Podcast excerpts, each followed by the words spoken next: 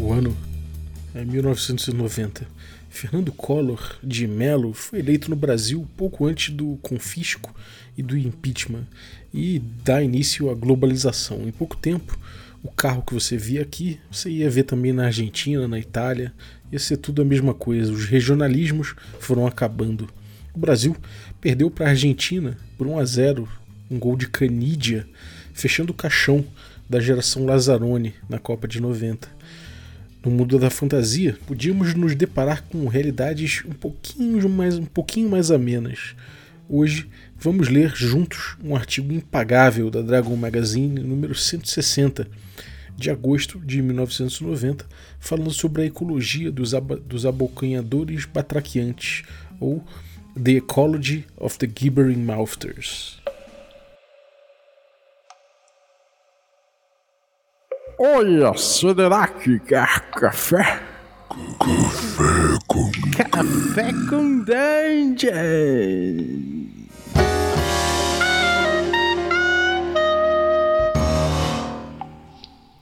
Bom dia, amigos do Regra da Casa. Estamos aqui para mais um Café com Dungeon na sua manhã com muito RPG. Meu nome é Rafael Balbi e hoje eu estou aqui tomando meu grapete em homenagem a 1990. Mas se eu fosse você, eu deixava de lado essa tonelada de açúcar aqui e bebia um café de verdade, um café ovelha negra. Então, se você quiser amanhecer bebendo um café gostoso como esse da Ovelha Negra, cara, é, artesanal, um café especial, pode ir lá em ovelhanegracafés.com.br e utilizar o cupom Dungeon Crawl, tudo maiúsculo, que você é, vai ganhar um desconto. Se você quiser um desconto melhor ainda, picpay.me barra café com dungeon torne-se assinante do Café com Dungeon, ajuda muito a gente a evoluir aí, né, como podcast e também recebe conteúdo extra, participa dos sorteios dos nossos parceiros e tem acesso a um grupo de Telegram muito maneiro que a galera troca muita ideia sobre RPG.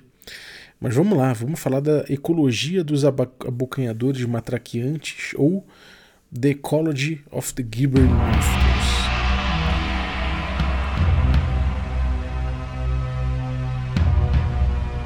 Elican, Elican. Há momentos em que uma única palavra pode ser mais desconcertante que um tapa de mão pesada no seu ombro. Lican é meu nome de nascimento, mas não era o meu nome que eu usava no momento. Me virei com um olhar vazio e negação em minha boca. Desculpe, gentil senhor, mas você deve ter me confundido com. Droga. Eu terminei a frase assim que percebi quem estava ali. Eu sou um homem grande, por azar, porque é mais difícil se disfarçar com o meu tamanho. Mas esse cara era ainda maior que eu. Essa impressão de tamanho não se combalia nada pelo fato de que ele carregava uma massa do tamanho de uma pequena torre de vigília, nem pelo fato de que havia dois guerreiros em armaduras de placas ao seu lado. Eu conhecia a cara dele, claro. Que não reconheceria o vice-prelado clérigo da segunda grandeza da ordem da prelazia. Eu sabia inclusive o nome dele, Randolfo, também conhecido pelo apelido carinhoso de Martelo Pagão. Ele também sabia o meu nome, obviamente, como pode demonstrar uma segunda vez. Você é Lican. Ele vociferou em um grunhido que faria um cachorro de guerra orgulhoso. Lican, o ladrão! Olhei por cima do meu ombro para a plateia que ouvia com crescente interesse e gesticulei para ele baixar a voz. Paz, monsenhor, paz. Joguei para a galera. Talvez possamos resolver esse mal entendido. E fui me aproximando dele com as mãos à vista e um sorriso no rosto, enquanto os guarda-costas engrossavam o caldo comigo. Você é Lican? repetiu desta vez com um tom mais baixo. Preciso de seus serviços. Com algum esforço, lavei a surpresa do meu rosto como deu e, bom, respondi assim: Muito que bem. Acho que podemos então fazer um trato. O sacerdote irrompeu. Eu falo, você obedece, você vive. Ora, ora, o que aconteceu com a delicada arte da negociação? Eu amenizei. Tudo bem por mim. Eles então me escoltaram até a sede do prelado, a Basílica, a única igreja construída de acordo com os ditames da antiga escola de arquitetura da Fortaleza Bárbara, com um salão de recepção grande o suficiente para receber um batalhão completo, caso desejasse. Eu fiquei ali parado, enquanto o martelo pagão sentava num trono de madeira muito bem ornado. O trono, normalmente, era reservado para o prelado mor. E aí eu levantei uma sobrancelha. Randolfo balançou a cabeça e respondeu a pergunta silenciosa que eu não fiz. Sim, o prelado se foi para sua eterna recompensa, como desejou nosso pai. E fez um gesto complexo, mas sem qualquer coração em sua encenação. Daí foi direto ao assunto. A ordem do prelado mantém suas riquezas e tesouros na basílica, dentro do cofre de todos os santos. Eu pude ouvir as letras maiúsculas daquele nome. Você provavelmente sabe disso. Você provavelmente sabe disso, tendo em visto seu ofício, não é? Apesar dele ter alfinetado isso, eu tomei como elogio por causa da minha incansável pesquisa de campo. Claro, eu disse, e eu sei bem que o cofre, com C maiúsculo, é guardado com uma armadilha que o próprio prelado em pessoa desenhou. O que, que tem ele? Randolfo levantou os olhos para qualquer um dos céus em que possa estar vivendo o prelado morto e fez algum esforço para se controlar. Sim, uma armadilha. É aqui que suas habilidades se provam úteis. Eu tossi e tentei não soltar uma risadola. Ele não te disse como desarmá-la, disse? Quanta falta de consideração, não é? O Randolph atravessou de novo. Preciso. A ordem precisa ter acesso aos tesouros e você vai desarmar a armadilha e abrir o cofre. E se eu não abrir? A face dele como uma rocha. Então deverei matá-lo. A bem dizer, eu já sabia a resposta para aquela pergunta. Preciso de informações antes. O que há exatamente no cofre? Você não precisa saber, ele disse de forma sombria. Bom, o prelado não deixou anotações para trás, escritos pessoais, diários, alguma coisa assim? Você não precisa saber, repetiu. Eu insisti. Quando ele armou a armadilha, onde ele esteve logo antes? O que ele andava lendo na época? Me diz qualquer coisa que possa me dar uma pista, cara. E ele me cortou de novo. Você não precisa saber. Cerrei os dentes frustrado. Olha, o prelado sabia que estava morrendo. Ele disse a alguém, a qualquer pessoa, o segredo. Os lábios do martelo pagão formaram uma única linha fina. Ele me olhou de uma forma renovada, muito desconfortável. Sim, ele sabia que estava morrendo, mas não. Ele não revelou a ninguém. Havia um tom estranho na voz do clérigo. Fiz uma nota mental de jamais perguntar com detalhes como o prelado encontrou seu criador. Desisti. Ok, ok, você venceu. Me leve até o cofre. E ele fez. Sob os arcos da basílica, nós cruzamos o pavimento, chegando finalmente a uma porta pesadíssima, reforçada em ferro. Randolfo mandou embora seus guarda-costas, que seguiam de perto meus passos, e pude vê-los partir virando de volta para o sacerdote com um olhar malandro. Então você acha que armado com a sua armadura e portando essa imensa massa você dá conta de um ladrão chorão e desarmado? Sim, ele disse. Olhei ele de cima a baixo por um momento e então concentrei no meu trabalho. Olhei para a porta. É esse o cofre? A primeira porta. E depois da primeira porta? a segunda porta. O diálogo começava a me irritar. E se eu me recusar a ir adiante? Eu mato você. E se eu tentar e falhar? Se a armadilha não matar você, eu mato. Minha vida não valia nada, então fiquei na minha. Tirei minhas gazuas e minhas ferramentas e encarei a fechadura. grande, desengonçada, velha, eu dou risada para trancas como essa. Então eu ri, destravei a porta e abri. Assim que eu entrei, falei a Randolfo: Feche a porta atrás de mim, mas não tranca. E não vem atrás, senão vou desarmar a armadilha em cima de você, hein? Eu senti que não precisaria insistir, porque estava no seu olhar que a armadilha assustava ele a ponto de questionar sua fé. Tirei uma tocha do nicho da parede e entrei porta dentro. Em seguida, Randolfo fechou a porta atrás de mim como combinado. Havia uma pequena passagem entre a primeira e a segunda porta. Procurei no chão por fios, gatilhos, pedras soltas, procedimento padrão, mas não tinha nada ali. Mas quando pousei a mão na pedra do lado da porta, eu senti a superfície quente, de leve. Oh, oh, pensei. E sabia, eu sabia uma coisa ou outra sobre o prelado. Minha pesquisa fora melhor do que o Randolfo podia pensar. Enquanto ele estava preocupado com o alpinismo social dentro da sua igreja, o prelado estava ocupado com as armadilhas, lançando várias proteções traiçoeiras para os valores da sua diocese.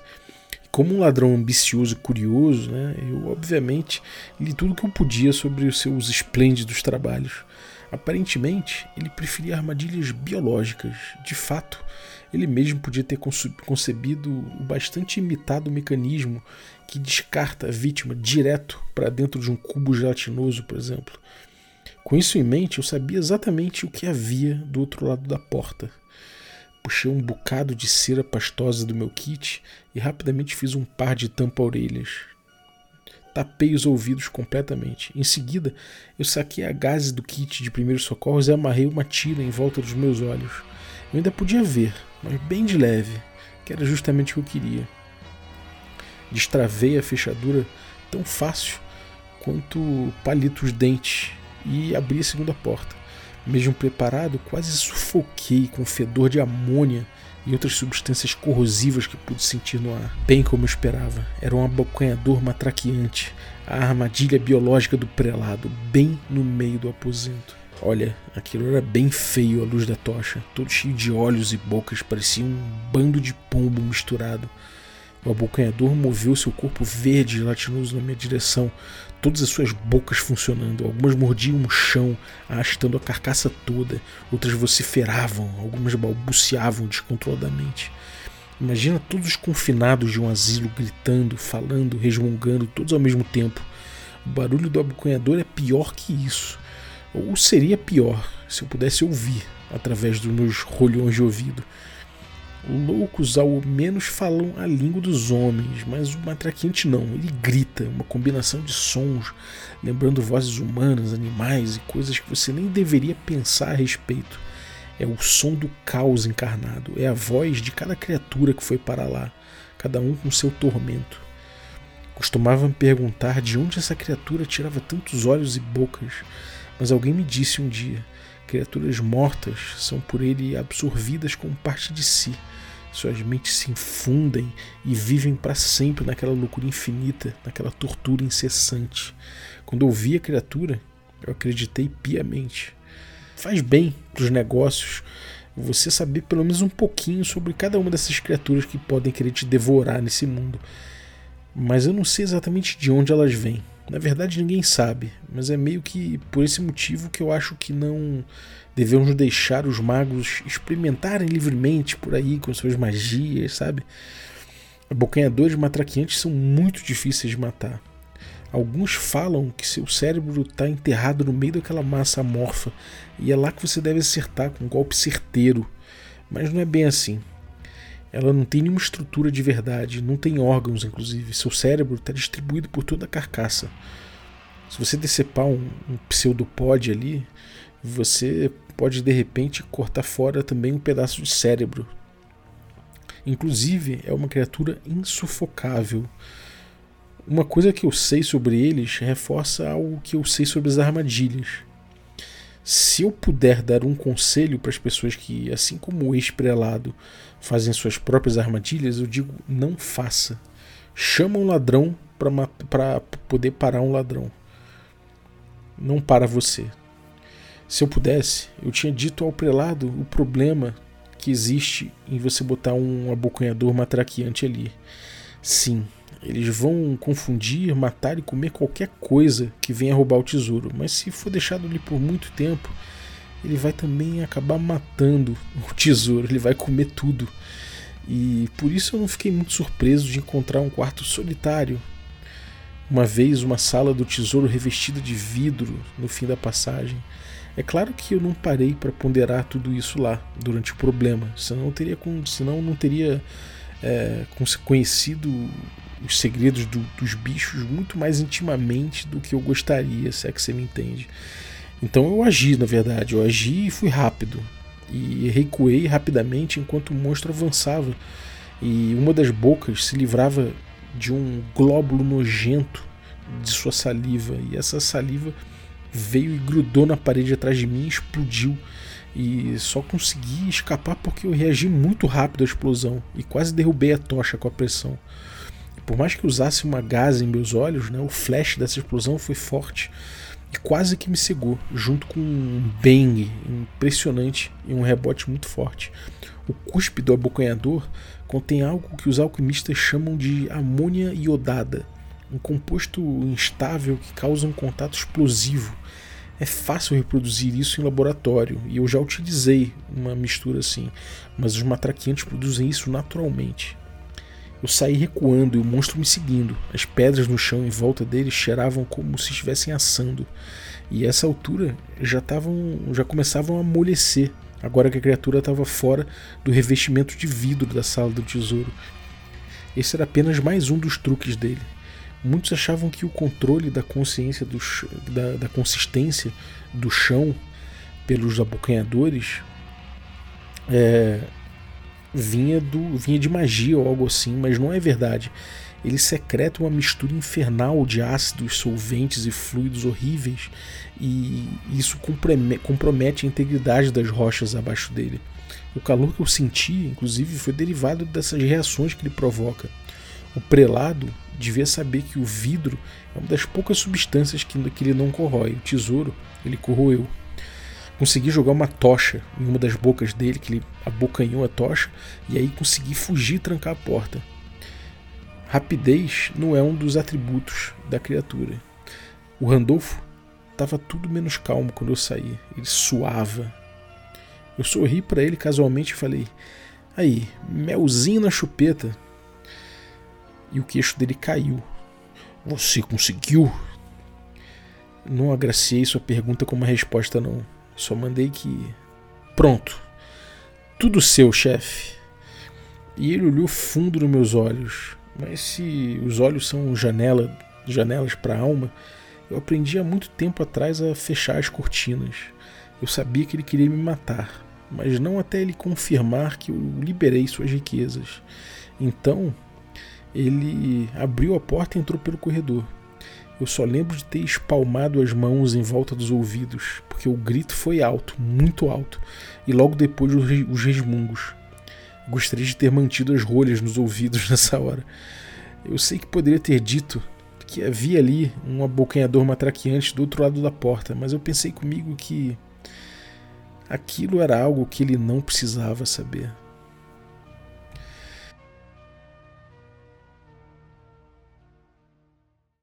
Muito legal o conto, né? E esse conto da, da, da, da, Dragon Magazine ele traz toda, toda a ecologia do, do, do abocanhador matraqueante, né? O Gibbering Mouthter. E ele ainda traz algumas notas aqui que eu vou dar uma lida, né? Nas notas, ele, ele coloca essas notas ao longo do conto.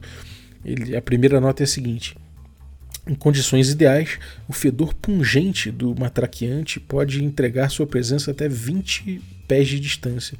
Então aqui ele já dá uma dica de foreshadowing, né, de antecipação dessa criatura. O ponto 2 é: a criatura drena sangue e nutrientes de sua vítima. Daí ele, ele dá 1 HP de dano por boca, por rodada, quando ele, quando ele ataca. Quando a vítima chega a zero, ele cobre o corpo com, sua, com a sua carcaça e começa a absorvê-lo com suco digestivo a dissolução completa leva a um D6 mais 2 rodadas, ficando o corpo humano recuperável depois de um D3 mais uma rodadas.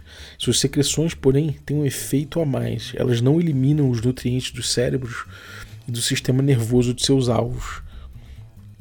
É, e aí ele absorve junto óleos, né, os óleos intactos e funcionais e o sistema nervoso e o cérebro. Então, de forma que o espírito fica preso ali, não é liberado.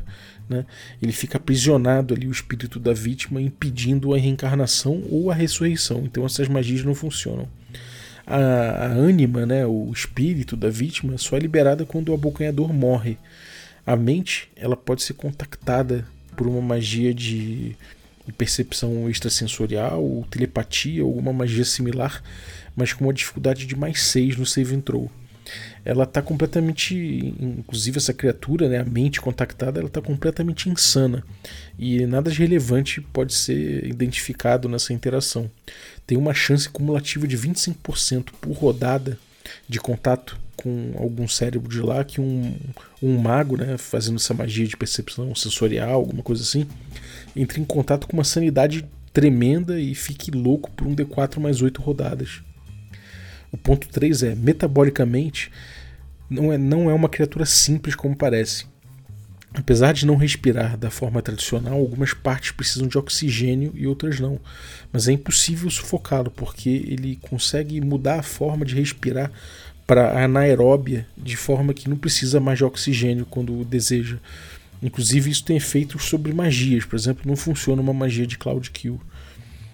É, ponto 4 é que ele come virtualmente qualquer coisa, até minerais, ainda que prefiram tecidos animais ainda vivos. Quando bem alimentado, ele pode se reproduzir por fissão binária. E aí ele começa como uma criatura de 2 HD e cresce ao longo de 3 a 6 meses. O ponto 5 é que as secreções são extremamente corrosivas e fazem 1 D4 de dano por contato né, no, por, numa criatura que entra em contato e também corrói metais como armas e armaduras também. E você só tem que fazer um save throw contra ácido. Então, tesouros também acontece isso. Muito legal, né? Maneiro como eles pegaram as características da criatura, aprofundaram algumas coisas e utilizaram isso tudo para criar um conto. Eu achei muito legal. Eu acho que a, a Dragon tem isso aí de especial. Ela realmente tem matérias incríveis. Então, eu queria agradecer aí o Rudolf Helmut, né, nosso, nosso camarada aí, apoiador, que, que me deu de presente aí umas revistas que ele tinha na casa da mãe dele, inclusive uma Dragon Magazine no meio, né, junto com miniaturas, um monte de coisa maneira. Ainda vou falar sobre isso, mas nessa Dragon Magazine aqui eu pude ver essa matéria incrível aqui e resolvi dividir com vocês. Espero que vocês tenham curtido. Muito obrigado quem ficou ouvindo aí a gente até agora. Valeu pela tua companhia. E queria agradecer também os nossos assinantes, né? A galera que torna possível essa aventura. Então agradecer aí os nossos assinantes Café Expresso. Dentre eles eu vou agradecer o Marcelo Pires Bentes. Muito obrigado, Marcelo. Agradecer também os nossos assinantes Café Expresso, aliás, Café com Creme, né? Dentre eles eu vou agradecer aí o Brenner Silva. Muito obrigado, Brenner, pela tua, pela tua contribuição. E agradecer os nossos assinantes de Café Gourmet, né? E são eles aí o Chico Siqueira, o Erasmo Barros, a Pati Brito, o Adriel Lucas, o Diego Sextito, o Rafa Cruz, a Bílio Júnior, Denis Lima, o, o Marcelo Craven, o Jean Paz, o Franciolo Araújo, o Caio Messias, o Pedro Cocola, o Erasmo Barros, o Tito Lima, o Jarbas Trindade, o Germano Assis, o Léo Paixão, o Rodrigo Freitas, o Playmolense e o, o Rodrigo de Lima Gonzalez, o Ney da Guilda do Ney. Galera, muitíssimo obrigado pelo apoio de vocês, um abraço e até a próxima.